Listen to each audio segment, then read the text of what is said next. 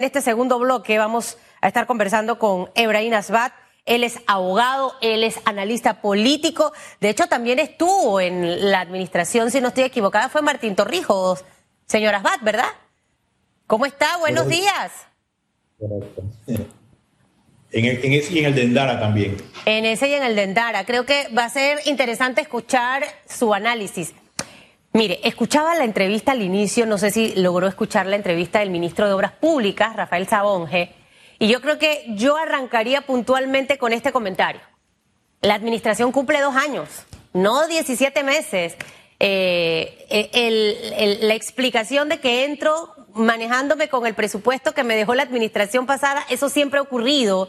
Y si al final ese es un detalle, al menos desde mi punto de vista, señora Abad, tenemos que empezar a ver cómo eso puede cambiar, porque ya de hecho en una oportunidad se hizo un cambio.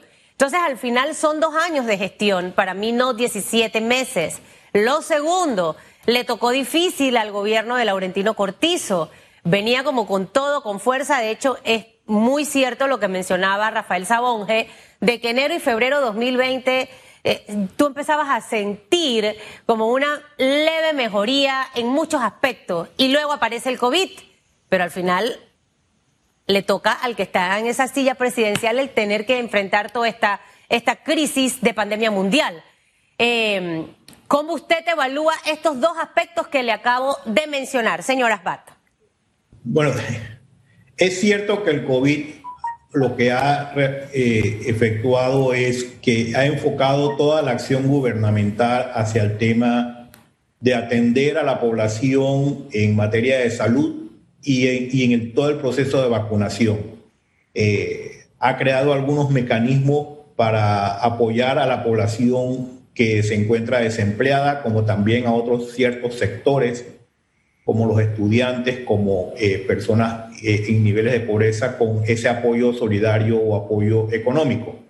Sin embargo, las tareas nacionales con las cuales el gobierno eh, realmente este, prometió ejecutar, todas están en cierta manera en un estado de espera. No, no hay una atención muy particular sobre estos temas por ejemplo, en el tema de educación, en el tema de, salud, que no tenga que ver con el COVID, eh, la necesidad de que haya más transparencia en los actos públicos eh, y en la gestión de gobierno. Eh, creo que en esos aspectos realmente este, se han dejado a un lado, que eran los temas realmente nacionales, y nos hemos enfocado exclusivamente a ver el tema de la pandemia. ¿Y, eso eso ha generado en, cierto sentido un nivel de, de, desagrado, diría yo, por parte de la población, de acidez con el, contra el gobierno, porque las expectativas eran mucho mayores a lo que a la realidad. lo interrumpo para decirle esto, esto debió pasar a su juicio o el gobierno eh, probablemente inicialmente con la pandemia, enfocado en esto, pero poco a poco ir eh, llevando de manera paralela el resto de los proyectos importantes del país. Eh, obviamente aquí entra un tema de presupuesto, eh, todo el dinero fue destinado básicamente los recortes que se hicieron al tema pandemia. ¿Usted cree que este debió ser el manejo o no? Porque ¿cómo, cómo calmar una población que ya venía golpeada por la situación económica, pero que definitivamente ahora está un poquito más crítica. Por ejemplo, el, en la, el año pasado, en julio, el primero de julio del año pasado, el país estaba esperando un plan económico para enfrentar este, la, crisis, la crisis generada por la pandemia. Hoy estamos en el informe de la acción del segundo año y el plan económico realmente nadie lo conoce. Eh, es cierto que hay una gran cantidad de personas desempleadas, eh, pero el gobierno no es el que va a crear los empleos. los empleos los va a crear el sector privado. Entonces, ¿dónde está abocada la acción gubernamental para que el sector privado pueda renacer, pueda restaurarse por lo menos a, los niveles en que nos encontrábamos en el año 2019? ¿Qué es lo que se requiere y cuál es el plan del gobierno para que eso ocurra? En ese sentido no veo un binomio sector privado, sector público tratando de enfrentar los problemas o las tareas que el país necesita enfrentar y resolver para volver a cierto nivel de normalidad después de esta crisis sanitaria. Entonces, si tú me preguntas a mí qué hay de diferente, en dos años no ha pasado nada. Aquí lo que hemos tenido, ministros que han administrado, pero que realmente no han sido revolucionarios.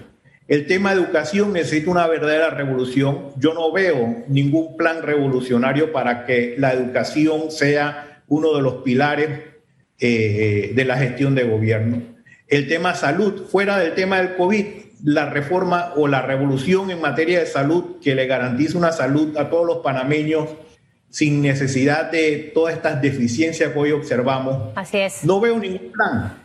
Entonces, si no tenemos ministros revolucionarios, es difícil que la situación en Panamá cambie. El país está necesitando un cambio sustancial en muchos sectores donde hay extremadas deficiencias, nos estamos quedando atrás frente al mundo, frente inclusive a nuestros vecinos y realmente aquí no pasa nada porque los ministros básicamente están ahí para administrar, pero no para cambiar sustancialmente los sistemas de gestión y de administración este, gubernamental para poder cumplir y producir los resultados que el país necesita. Lo que ocurre es que en las situaciones más difíciles es donde en realidad surgen las grandes oportunidades y pareciera que muchos países sí están aprovechando esa coyuntura. Entendiendo su respuesta, eh, pienso que lo que me dice es que durante la pandemia el gobierno no solo debió enfocarse en tema pandemia, sino también poner en marcha el resto de los proyectos.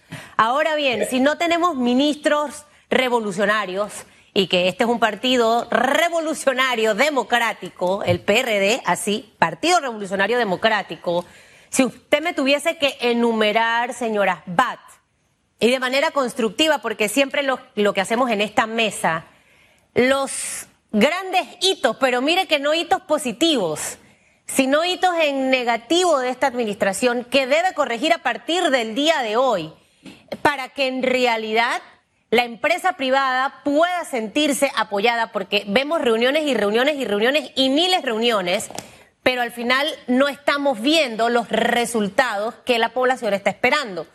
¿Qué debería ajustar la administración actual a su juicio, señora Asbat, a partir de hoy con estos dos años de aniversario, cumpleaños o lo que usted quiera poner?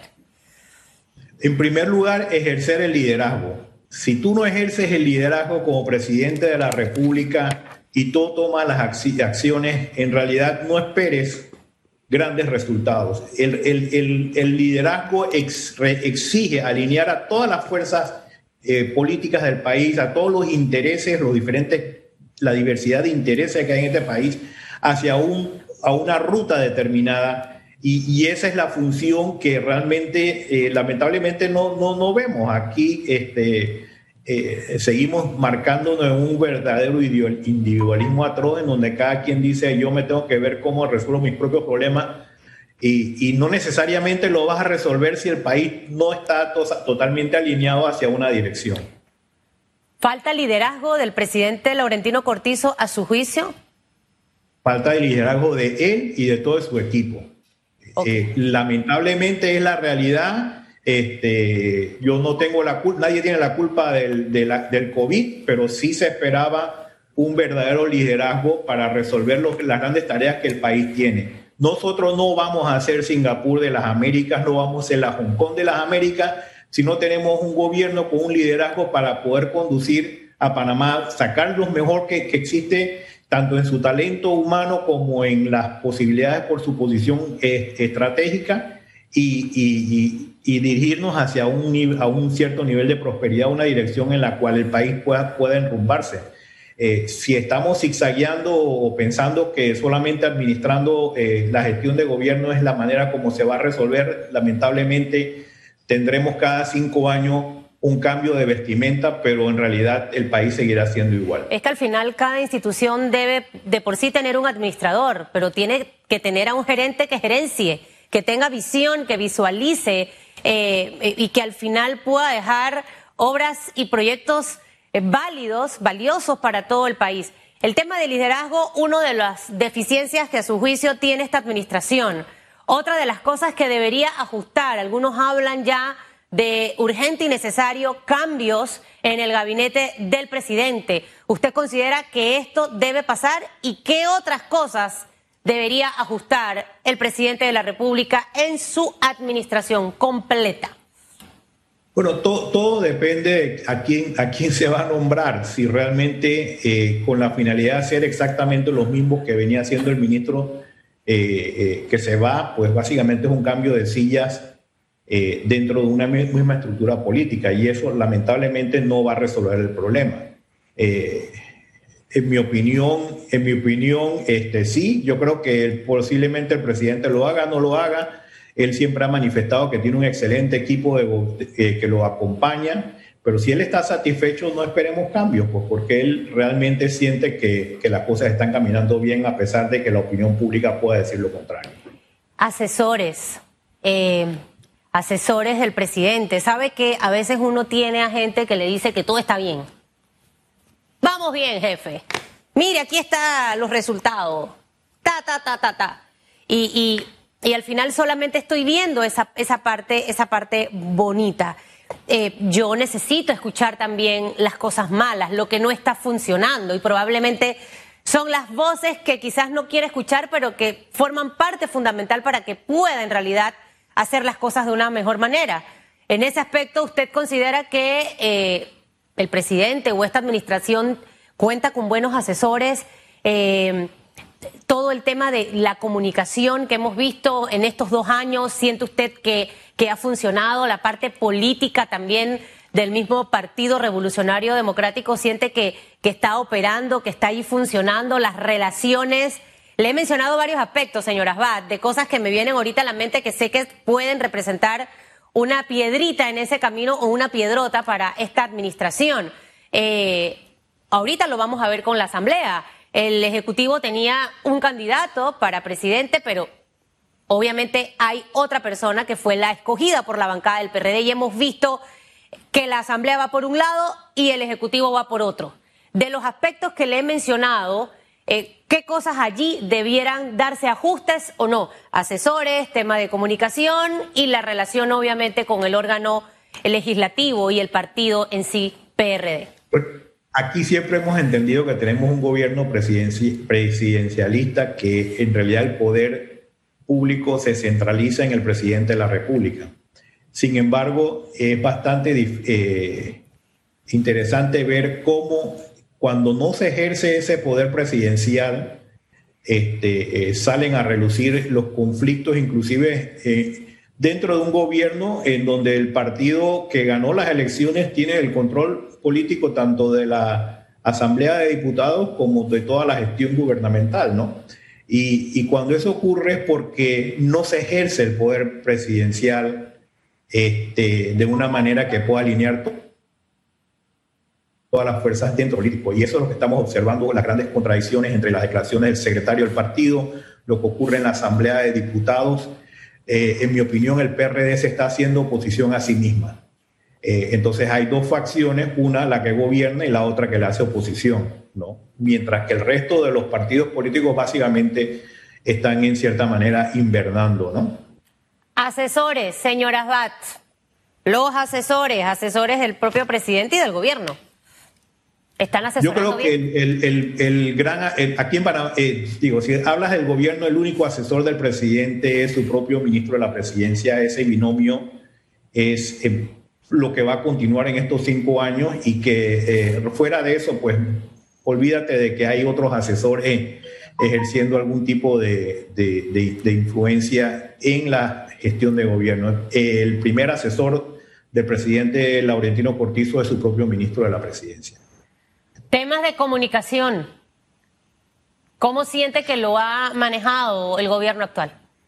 Bueno, nunca ha funcionado. Si usted observa en los últimos cuatro o cinco gobiernos, todos han tenido serias deficiencias en el tema de la comunicación y en la, en la mayoría de las veces se debe que la dirección de comunicación de la propia presidencia no es parte integrante del círculo cero, no es parte integrante de las tomas de decisiones sino que es básicamente una institución que tiene que reaccionar ante eventos que produce el propio gobierno, de la cual está totalmente desvinculada. Entonces, por eso jamás va a funcionar una Secretaría de Comunicaciones en el gobierno. Esto no es como los Estados Unidos, en donde todo está coordinado y, la, y el poder que tiene el secretario del jefe de prensa en, la Casa Blanca es que sabe exactamente todo lo que está pasando adentro de de la Casa Blanca. Aquí no pasa eso. Aquí el el encargado de las comunicaciones de la, del, del, gobierno eh, que está en la propia presidencia desconoce cuáles son las decisiones que se toman día a día. Debemos aspirar hacia eso. Siento que es el paso que como país debemos ir enfocándonos. Al final, a, todos nos conviene que a un gobierno le vaya bien para el crecimiento de su propio país. Si usted tuviese... Yo creo que, yo creo que en Panamá hay, hay dos grandes fuerzas. Una que sostienen el status quo, que no quieren que nada cambie o que todo cambie para no cambiar, es decir, que cambien los presidentes cada cinco años y que sean de otro partido, pero que el sistema no cambie, y otros que esperan que el país cambie. Entonces, estas dos fuerzas este, eh, eh, están en constante eh, movimiento en, cuestiones, digo, en, en, el aspecto político, sin embargo, este, los que no cambian en estos momentos son la mayoría. ¿Qué cambios haría usted si tuviese la oportunidad de hacer en los ministerios o direcciones de la actual administración? O que usted le, su, le diera esa sugerencia al presidente si estuviese dentro de ese equipo de trabajo, ya que estuvo en la administración de Endara y del señor Martín Torrijos. Eh, la gestión gubernamental eh, es muy compleja hoy en día por el hecho de las grandes eh,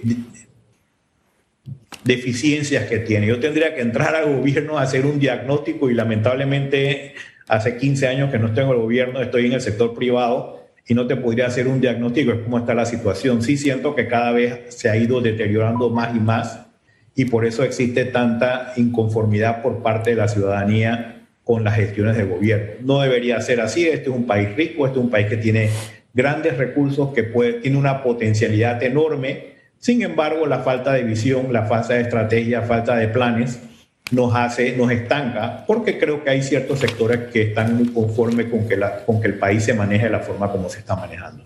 ¿Qué cambios haría usted? ¿En qué carteras? Ah, usted está en el sector empresarial, señora Abad. Al final ahí eh, una de las grandes eh, eh, críticas es el tema... primero tiene que haber un cambio ideológico, es decir, uno no entra al gobierno a hacer negocios uno entra a un gobierno a servir al país. Y si tú no tienes, si, si la mayoría de las personas que entran en la gestión pública lo hacen para su propio beneficio personal, ya desde ahí radica el primer cambio sustancial que el país necesita. Necesitamos personas que entren al gobierno a servir al país. Y eso no ocurre en Panamá. En Panamá, pues básicamente el tema ético, el tema de la transparencia es un tema que se discute en ciertos sectores y a ciertos niveles muy altos, pero que el resto del país siente que entrar al gobierno es una forma de lucrar, es una forma de hacer negocios, una forma de beneficiarse a sí mismo. Y lamentablemente, si, si no hay ese nivel de confianza entre los gestores públicos, realmente es muy difícil que podamos inclusive diseñar el país que queremos. Este gobierno tiene mucho o menos de eso de funcionarios que entran a trabajar o en realidad a hacer negocio? Bueno, mire lo que dicen los medios de comunicación y lo que sale. Si hay un reflejo, digo, el reflejo lo manifiestan los medios de comunicación. La realidad económica, señora Asbat, ¿le preocupa? Usted ahora nos menciona que está en el sector empresarial, eh, en la parte privada. ¿Cómo usted ve esa recuperación? ¿Tenemos o no? Me preocupa. La recuperación va a ser lenta.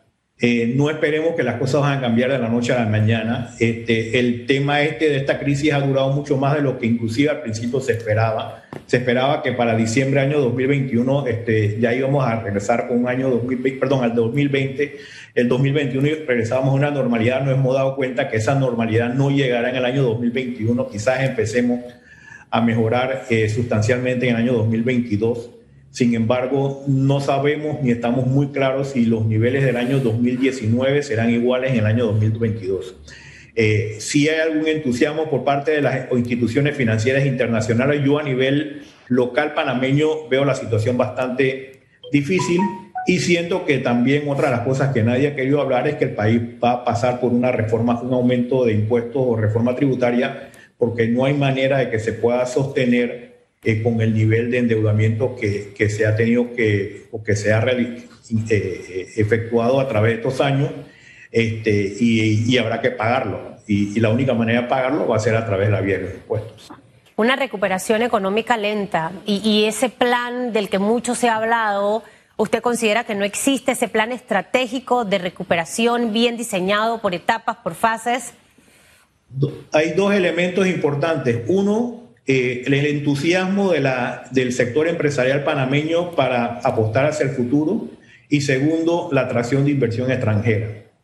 Si usted observa la inversión extranjera, cómo va a entrar en un país donde hay tres diferentes instituciones en estos momentos que están en conflicto, pues que realmente están incorporados como para llamar la inversión extranjera, que es la oficina de ProPanamá, el ministro consejero, que tiene también todo su staff para la inversión extranjera y el Ministerio de Comercio.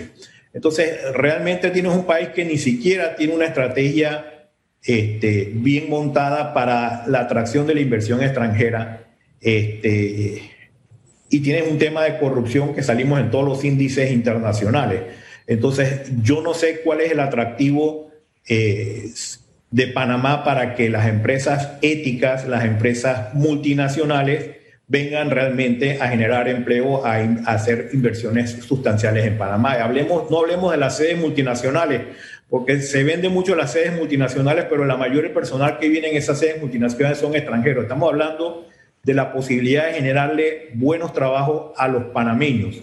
Y eso solamente se va a lograr con un espíritu empresarial, una pasión o un, mecanismo que puede impulsar al sector empresarial panameño a generar nuevas fuentes de trabajo a través de nuevas inversiones, a través de nuevas actividades o trayendo inversión extranjera que venga a aportar eso y que y genere empleo o genere nueva actividad económica. Entonces, yo realmente eh, no veo mucha claridad en ninguno de los dos aspectos. Usted observa, todas las organizaciones empresariales en Panamá están en conflicto con el gobierno y de la inversión extranjera lo que se ha oído ahora es que han venido gente aquí pues básicamente a, a, buscar contratos o concesiones para venderla. ¿no? Ahora, hemos hablado de algunos aspectos que deben ajustarse, pero sin lugar a duda en estos dos años de administración, señor Asbat, también el gobierno ha tenido aciertos, ha hecho cosas buenas. Si usted tuviese que enumerarme o, mencionarme las que a su juicio han sido acertadas decisiones de este gobierno y que hemos visto resultados positivos, ¿cuáles serían esas? Bueno, en primer lugar sería que tempranamente se adquirió eh, las vacunaciones, la vacuna, es decir, las vacunas mucho antes de lo que muchos otros países en Latinoamérica empezaron a preocuparse por ello. Entonces, el proceso de vacunación en Panamá este, eh, se adelantó por el hecho de que prematuramente se tomaron las decisiones necesarias para eh, adquirir vacunas, aunque estas vacunas no estaban inclusive eh, aprobadas. El segundo tema es el del bono solidario y el de la bolsa el, solidaria, que creo que ese plan en cierta manera apaciguó un poco eh, la posibilidad de conflictos sociales en el país por la situación de la cuarentena y por la situación del desempleo. Eh, no era todo lo que se podía esperar, debemos entender de que somos un país subdesarrollado, aquí este, no tenemos los recursos necesarios para poder atender mejor a nuestra población, por lo menos se hizo un esfuerzo y creo que en cierta manera estos programas ayudaron a mantener algún nivel de paz social. Solo esa, señoras Bat, ¿no por ahí no hay otra más? Otro acierto de esta administración, aparte del bono, aparte del tema de vacunas. Eh, bueno, dígame usted, porque en realidad hemos pasado dos años este, o encerrados o con limitaciones inclusive de, para poder salir de, casa o ir a trabajar.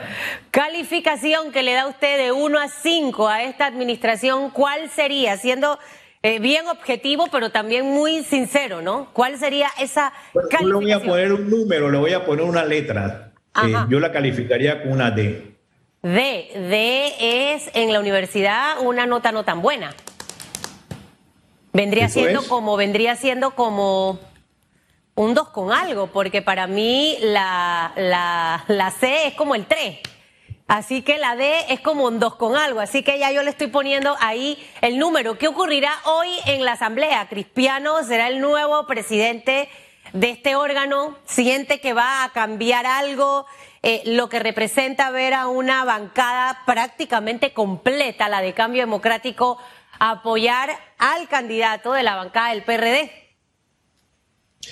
No veo grandes cambios, eh, todo seguirá igual. No pienses que yo soy una persona pesimista por todo lo que te he dicho. Yo estoy en este momento evaluando lo que veo del gobierno actual. Es decir, no soy un hombre pesimista, soy extremadamente optimista. Es decir, creo en mi país, creo en, el futuro, pero no veo eh, eh, que estamos caminando hacia esa ruta. No espero nada nuevo de la Asamblea eh, lo que ocurre con la crisis que está experimentando Cambio Democrático es una crisis interna de su propio partido. Eh, eh, fuera de eso, yo no creo que el PRD en estos momentos necesita los votos de Cambio Democrático para escoger al, presidente de la Asamblea. sin embargo, esto es como entregarse antes de que te lo pidan, ¿no? Eh, la, novia, la novia que pasa ese paso antes de casarse. Ahí hay, algo, ahí hay algo. Señora Bat, muchísimas gracias por haber conversado con nosotros. Definitivamente que a veces las cosas no tan buenas no, no nos gusta escuchar, pero es, es parte de... Y siempre digo que allí es donde hay una gran oportunidad de mejora. Y creo que por el bien de todo este país, por sus ciudadanos, necesitamos que al gobierno le vaya bien. Y, y ojalá que escuche lo que debe ajustar me quedo con el tema del liderazgo, que creo que es súper importante. Creo que de allí viene todo hacia abajo, todos los demás. 8.28 minutos. Gracias por haber estado con nosotros.